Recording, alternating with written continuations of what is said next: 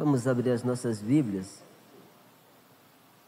no texto para meditação nessa noite, Gênesis capítulo de número 9 e verso de número 9.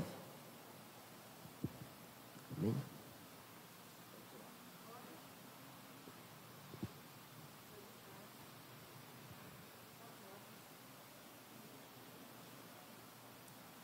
Enquanto os irmãos procuram, eu quero expressar a minha gratidão e mais uma vez ter a oportunidade de expor a palavra de Deus, de falar do amor de Jesus Cristo. Sou muito grato a Deus pela vida da liderança, especificamente da irmã Renata e irmão Francisco, que estão à frente do trabalho hoje, que foi os responsáveis por nos formular o convite. Que Deus continue abençoando os mesmos são minha família de sangue. A Renata é minha prima de sangue e o Francisco também é meu primo, que casou com a Renata. São meus familiares de sangue. Sou grato a Deus pela vida de toda a liderança que compõe a irmã Zequinha eu, meu chefe Benedito Moura, que eu até falei para ele que agora ficou mais difícil para mim porque subiu o nível. Então, o tema que nos foi proposto para essa noite encontra-se aqui, Gênesis, capítulo de número 9, verso de número 9. O texto vai dizer desse jeito: E eu, eis que estabeleço o meu concerto convosco e com a vossa semente depois de vós. E o tema é esse que está escrito aqui: aliança com os homens, com a família. Gênesis 9, 9. Eu, muito curioso, fui procurar a, a origem dessas palavras que se encontra aqui no tema. aliança, todos nós sabemos que é um pacto. Perpétua, todos nós sabemos que é algo eterno. Deus, todos nós temos uma plena convicção que é o Criador. E família, eu fui procurar e me surpreendi com a etimologia dessa palavra, porque vinda do latim, a raiz dela vai significar que é servidores de Deus, ou seja, um grupo de servidores de Deus. Isso é bem interessante porque, com o passar do tempo, tentaram corromper a família, tentaram corromper esse significado e tentaram, de uma certa forma, corromper a família no aspecto moral diante de Deus e diante dos homens. Mas nós iremos chegar nesse momento, porque para entendermos o que está escrito em Gênesis capítulo de número 9 e verso de número 9, é necessário voltarmos a nossa atenção para a origem de todas as coisas. É necessário voltarmos a Gênesis 1 e entender o Gênesis por uma forma completa quando a gente se volta para o Gênesis de número 1, capítulo de número 1, nós vamos perceber que ali Deus vai tratar de uma forma ambiente, de uma ambiência, uma forma ambiental. Ele vai preparar o lugar para o homem, para a mulher, para a raça humana. Quem olha Gênesis 1 percebe que Deus tem um cuidado de trabalhar e formar um mecanismo para o homem viver, e esse mecanismo funciona sem a necessidade da manutenção humana. Deus fez simplesmente para a gente desfrutar, para a gente viver, que é a terra, o ar que respiramos, o sol, a lua, as estrelas, as árvores, o mar, o céu tudo funciona sem precisar do mecanismo humano, sem precisar da nossa manutenção, porque Deus preparou para nós vivermos. Se nós olharmos ainda para Gênesis 1, Deus vai pegar o homem, vai formar o homem ainda com suas próprias mãos. E eu observando a forma como Deus trabalhava, Deus fez o homem à sua imagem e à sua semelhança.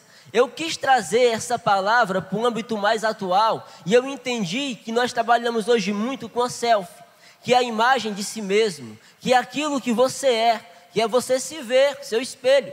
Há quem diga que a primeira selfie foi através da água, o homem se olhando no espelho. E o primeiro pintor de uma selfie vão dizer que foi Vicente Van Gogh, um grande pintor e filósofo da sua época. Mas a primeira selfie realmente não foi Vicente Van Gogh que fez.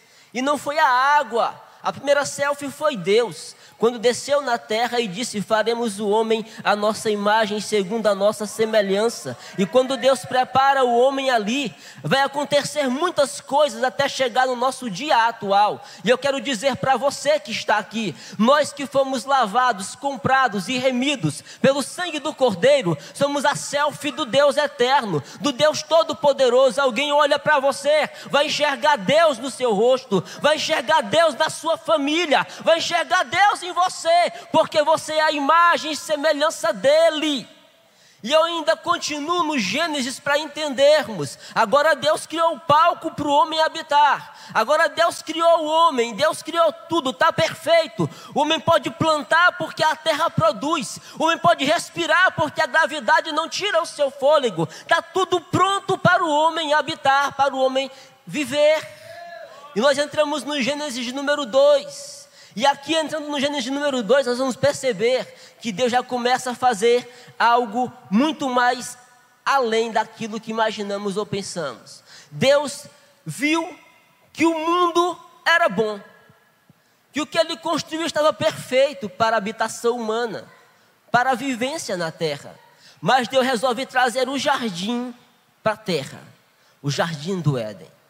E naquele jardim Deus coloca o homem e Deus então resolve fazer a mulher, faz o homem num sono profundo, e dali Deus faz a mulher. E quando Deus faz a mulher, eu, eu vejo ali o primeiro casamento realizado por Deus. A primeira cerimônia de casamento, Deus faz a mulher para se unir ao homem. E eu fiquei pensando, Miguel, e achei muito interessante, porque Deus tocou no meu coração, porque é que mulher gosta muito de sair, né? Gosta muito de passear, de fazer as viagens que a irmã Zequinha vai até fazer, é porque a mulher, ela não aceita menos que isso. Porque a mulher, ela é natural do jardim do Éden. O lugar mais bonito que já existiu na terra. É por isso que ela não aceita menos. É por isso que ela quer viajar, que ela quer desfrutar das maravilhas, porque ela é natural dali. Quando Deus fez o primeiro casamento, não precisou eles gastarem caro para viajar para encontrar um, um, lugar bom, um lugar refrescante, uma praia, uma água de coco, algo do tipo, não precisou. O jardim do Éden ali era uma lua de mel eterna. O jardim do Éden tinha tudo que o homem e a mulher precisava para habitar e para ser feliz. Mas eu percebo que Deus viu que aquilo ali era muito bom e resolveu deixar eles ali para governar o jardim. Mas quando entramos no capítulo de número 3 do Gênesis, nós percebemos que começou a acontecer algo que às vezes é inevitável em um casamento, que às vezes é inevitável numa família, porque toda família erra, todos nós erramos, todos nós às vezes vacilamos, mas o importante é não trair um ao outro, é manter a integridade, é manter o respeito. E eu percebo que no Gênesis de número 3, o homem vai falhar, a mulher também vai falhar. Pensa da sua falha, Deus expulsa eles de casa.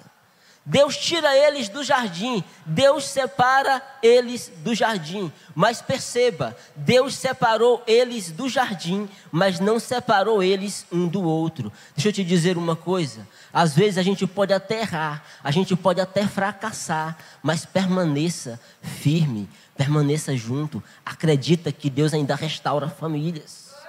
Acredita que Deus ainda trabalha o amor nos corações de um homem e de uma mulher. E aqui no verso de número, no capítulo de número 3, eles vão sair do jardim. Eles vão ser separados do jardim. O jardim era o lugar não somente para eles desfrutarem de um casamento perfeito, não era um lugar apenas para eles desfrutarem de algo bom, era também um lugar onde eles podiam, poderiam sentir e ver o próprio Deus. Deus descia ali, ali era o lugar onde Deus fazia culto. E aqui no Gênesis número 4, eu ainda percebo outra coisa que aconteceu terrível para a família. O mal entrou na família. Aquela família formada por Adão, Eva, Caim e Abel até então era uma família perfeita. Uma família que trabalhava, não estava mais no jardim, mas estava lutando para sobreviver. Estava criando os filhos. Estava os filhos agora já tinham um trabalho, uma profissão, já tinham um caminho para seguir. Mas agora a família, ainda no, no Gênesis número 4, é impactada por algo terrível. Eles recebem uma notícia terrível. Abel foi vítima de assassinato. E quem matou foi o próprio irmão. A mulher chamada Eva, que era um vaso mais sentimental, um pouco mais frágil, não conseguiu assimilar aquela dor, aquele momento. Ali foi demais para ela. Adão também não conseguiu assimilar, mas conseguiu viver sentindo essa dor. Até que nós chegamos ainda no capítulo final do Gênesis, onde Deus vai trazer outra alegria para Eva e Adão. Deus manda outro filho chamado Sete. E guarde o nome desse homem chamado Sete, porque agora nós vamos entrar no capítulo de número 5 de Gênesis. E esse homem chamado Sete vai trazer toda uma genealogia a partir de si. Quando nós pensamos que não tinha mais jeito porque o filho bom morreu, que não tinha mais jeito para a família, porque Adão e Eva talvez não tinha mais nem sentimento de gerar filhos, mas agora Deus manda sete. E ele vai trazer toda uma genealogia, Deus dizendo: a família ainda não acabou, vocês ainda vão gerar filhos. E ele gera sete. E quando chega no capítulo de número 5, Todo o capítulo de número 5 de Gênesis é a genealogia de Sete. E a genealogia dele tem muita gente boa, a saber, Enoque, que foi transladado para Deus, que Deus tomou para si, a saber, Lameque. Eu falando de Lameque, vocês já sabem o resultado. Noé também é descendência de Sete. E quando nós entramos no capítulo de número 5, de número 6, nós não vamos mais ver a figura de Sete em ação, mas vamos ver Noé tomando o controle das coisas. Vamos ver Noé se destacando no capítulo de número 6. Mas quando Noé se destacou como homem de Deus, no capítulo de número 6, era bem diferente do tempo em que Adão se destacou, de que, de que Abel se destacou, de que Sete se destacou, porque o mundo já vivia uma corrupção moral, talvez a, a pior já vista na face da humanidade. Não tinha paz na terra, não cessava as guerras, prostituição, lascívia, tudo que não prestava existia na terra. Deus olhava para a terra e não conseguia encontrar um homem bom, até que Deus olhou e viu um homem chamado Noé. Noé era um homem justo, Noé era um homem íntegro, Noé era um homem fiel. Noé ainda estava ali preservando a presença de Deus na terra. E quando está ali Noé preservando a presença de Deus na terra, Deus observa e diz: ainda tem um homem bom, ainda tem chance para a família. E Deus concede três filhos para Noé. E Noé começa a gerar uma família em meio ao caos, em meio à corrupção moral e espiritual. Deus resolve dar filhos para Noé. Deus resolve acreditar mais uma vez na família. Porque Deus sempre acredita na família. Deixa eu te dizer uma coisa. Às vezes você pode olhar e dizer assim: não tem mais jeito para minha família. Mas eu quero te dizer algo. A tua família pode ter 5, 10, 20 ou 30 componentes. Enquanto tiver um de joelho, ainda tem jeito para a tua família. Aleluia, glória a Deus. E ainda aqui no capítulo de número 6, Deus vai ordenar Noé a construir a arca. Deus vai ordenar Noé a construir a arca. As pessoas olhavam e não entendiam o que estava acontecendo. As pessoas olhavam e não entendiam por que Noé estava construindo aquela arca, mas Noé estava trabalhando segundo a voz de Deus. Deixa eu te dizer uma coisa: às vezes a gente resolve se propõe a fazer coisas que Deus ordena a gente fazer e ninguém acredita, mas ninguém precisa acreditar. Quem precisa acreditar é você, porque a promessa é para ti. Se a promessa é para ti, é você que tem que acreditar. Não se importa se ninguém acreditar. Quando acontecer, todos vão ver e vão saber que foi Deus que te fez a promessa. E Noé estava ali, trabalhando na arca, dia após dia. O mundo é corrupção moral e Noé trabalhando na arca. Nós estamos em Gênesis número 6. O mundo vivia uma corrupção moral e espiritual. E Noé trabalhando na arca, Noé construindo a arca. A cada madeira que Noé serrava, a cada estrutura que Noé montava, ali era um grito de Noé para o mundo dizendo: Eu não desisto da minha família, eu acredito na minha família, porque quem acredita que ainda tem solução para a família, não desiste de construir a arca, vai fazendo a tua arca, vai construindo a tua arca de joelho, porque Deus está te vendo. E Noé continuou acreditando na família, acreditando na provisão de Deus, construindo a arca. E nós entramos no capítulo de número 7, quando chega o dilúvio na terra. O dilúvio chegou, mas a família de Noé estava escondida em Deus, estava protegida na arca. Ninguém acreditava que aquele dilúvio viria. Ninguém acreditava no que Noé estava fazendo, mas Noé estava trabalhando segundo a direção de Deus. Deixa eu te dizer uma coisa.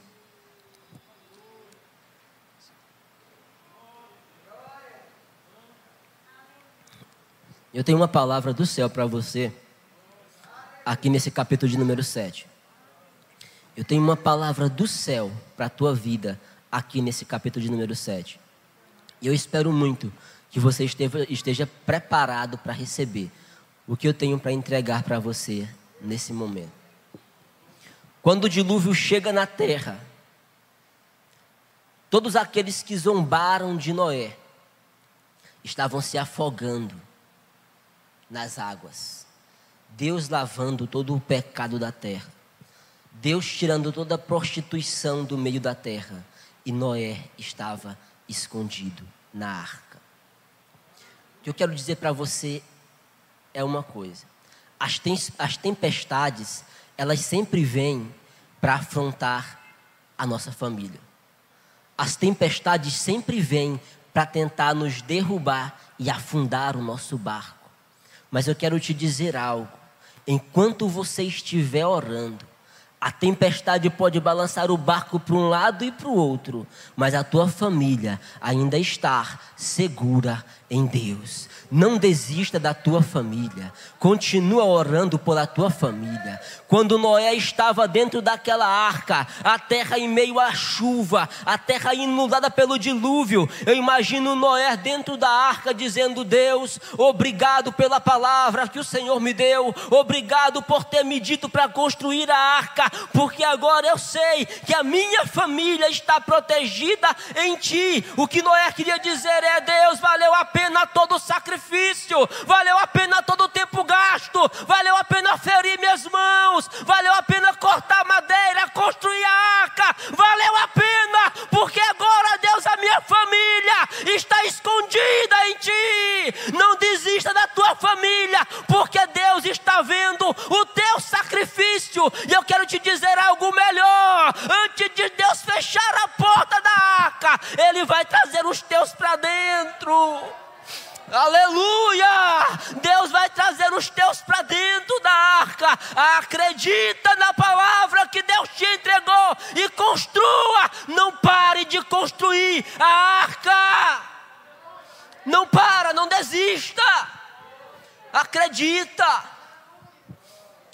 Acredita porque Deus está te vendo. Alguém pode olhar e dizer: não tem mais chance para a tua família, não tem mais chance para os teus filhos, mas o que você precisa fazer é estar de joelhos construindo a arca. Constrói a arca, ainda que o mundo esteja desabando ao teu redor. Ainda que você olhe para um lado e para o outro e diga: não tem mais jeito para o meu filho, não tem mais jeito para minha filha, não tem mais jeito para o meu marido, para minha esposa, continua construindo a arca continua construindo, não para de construir, não para de orar, continua apresentando aquele filho que você acha que é rebelde, continua apresentando aquele esposo que você acha que não tem mais chance, continua trabalhando, continua construindo, porque vai chegar o dia que Deus vai fechar a tampa da arca e você vai ver os seus junto com você cultuando a Deus lá dentro, e você vai dizer: valeu a pena, cada tempo gasto em oração, valeu a pena cada tempo investido na presença de Deus, valeu a pena. Continua construindo a arca. Continua construindo a arca, porque agora nós entramos no capítulo de número 8. E quando nós entramos no capítulo de número 8, a gente percebe que a chuva cessou, que as águas abaixaram, a arca ficou segura durante todo esse tempo. O barco balançou para um lado e para o outro, e Deus sustentando a arca. Os ventos balançando e Deus sustentando a arca. E nós chegamos no capítulo de número 8 chegamos no capítulo da bonança. Chegamos no capítulo em que as águas cessaram. E eu quero te dizer uma coisa: depois de toda grande tempestade, sempre vem a bonança. Depois de toda grande tempestade, sempre vem a bonança. Eu não sei qual é a tempestade que está passando na tua família.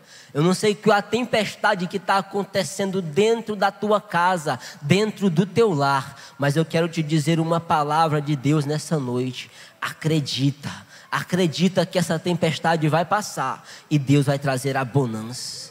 Por que, que você deve acreditar que a tempestade vai passar e a bonança vem? Porque o Deus que você serve é aquele Deus que caminha por cima da tempestade, é aquele Deus que caminha por cima das águas, é aquele Deus que tem autoridade para dizer, mar, te aquieta, e ele se aquieta, para dizer para as tempestades, se acalma, e ela se acalma.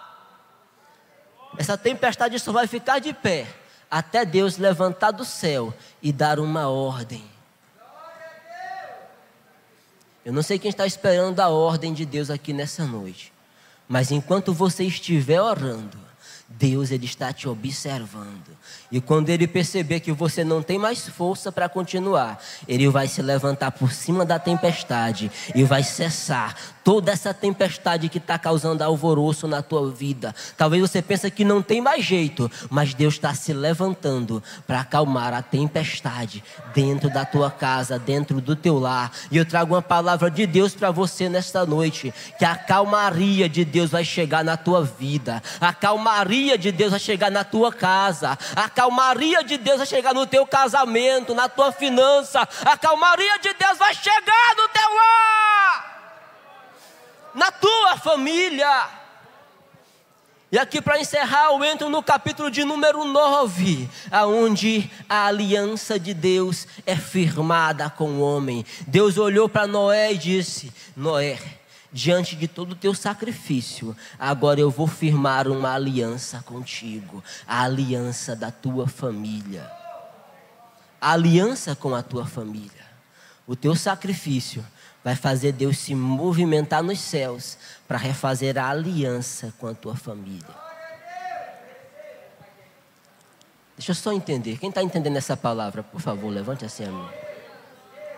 Quem está entendendo? Eu prego devagar mesmo, arrastado, mas eu falo tudo aquilo que Deus mandou falar. Eu já até terminei.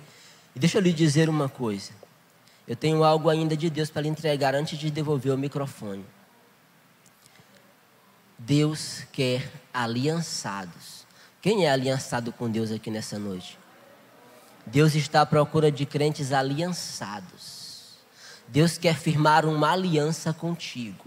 Deus quer firmar uma aliança com a tua família. Deus quer firmar uma aliança no teu casamento, porque Deus é Deus de aliança. Deus é Deus de compromisso, e Deus tem compromisso com aqueles que têm compromisso com ele. Se você tem compromisso com Deus e com a tua família, deixa eu te dizer uma coisa, ele vai fazer acalmar o vento e a tempestade e vai firmar uma aliança familiar dentro do teu lar e você vai voltar a dizer: eu e minha casa servimos ao Senhor. Eu e minha casa servimos ao Senhor. Eu e minha casa servimos ao Senhor. Porque Deus é Deus que resolve a aliança. Deus é Deus que renova a aliança aqui nessa noite. E talvez aqui tenha pais e mães que estão esperando o filho pródigo voltar para casa. Eu quero te dizer, o Deus de aliança, manda te dizer nessa noite: prepara o anel, prepara a sandália, porque a aliança de Deus vai ser restaurada restaurada na tua casa e você vai ditar: valeu a pena. Que você firme essa aliança com Deus e não desista um minuto sequer da tua família, porque Deus tem compromisso com as tuas lágrimas, com a tua oração com a tua arca. Cadê os construidores de arca aqui nessa noite? Que não desiste da família, que continua construindo a arca, mesmo em ao vento e a tempestade. Acredita no Deus que firma a aliança, e a aliança que Deus firmou com Noé está de pé para tua casa, para tua família, ainda nos dias atuais. Que você receba essa palavra em nome de Jesus. Sou grato a Deus pela essa oportunidade. Sou grato a Deus pela vida da liderança. Sou grato a Deus pela vida da minha família, da minha esposa. Eu estava até pregando um dia desse com elas e eu falei lá no público que há 12, 15 anos atrás, quando eu ainda um adolescente, sem perspectiva nenhuma de vida, eu nunca imaginei que hoje eu estaria casado com uma linda mulher. E ainda mais, com uma mulher que tem tudo que eu pedi para Deus. Tem tudo que eu pedi para Deus. Tudo que eu pedia para Deus em oração, ela tem. E se eu estiver falando alguma mentira, Deus tem a oportunidade de tirar até a minha vida aqui nesse momento. Durante muito tempo eu orei para Deus, dizendo como eu queria que fosse uma mulher que me amasse, que me respeitasse, que acreditasse na minha chamada e que, além de tudo, que não fosse uma pessoa ignorante comigo, porque eu não sou ignorante com ninguém. E Deus me deu uma mulher da, da forma que eu pedi para Ele. E eu sou muito grato a Deus pela família que Ele me deu, pela esposa que Ele me deu. E grato a Deus por essa oportunidade. E peço a Deus que a bênção do céu seja sobre a tua casa, sobre a tua família. Que Deus abençoe você e toda a sua casa. Em nome de Jesus, eu essa oportunidade. Amém.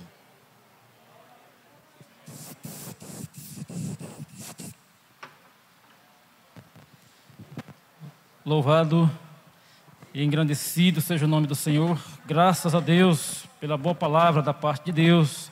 Estou feliz pelo que ouvi da parte do Senhor. Você não vai parar.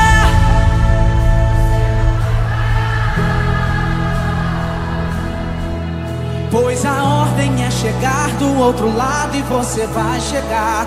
Você não vai parar.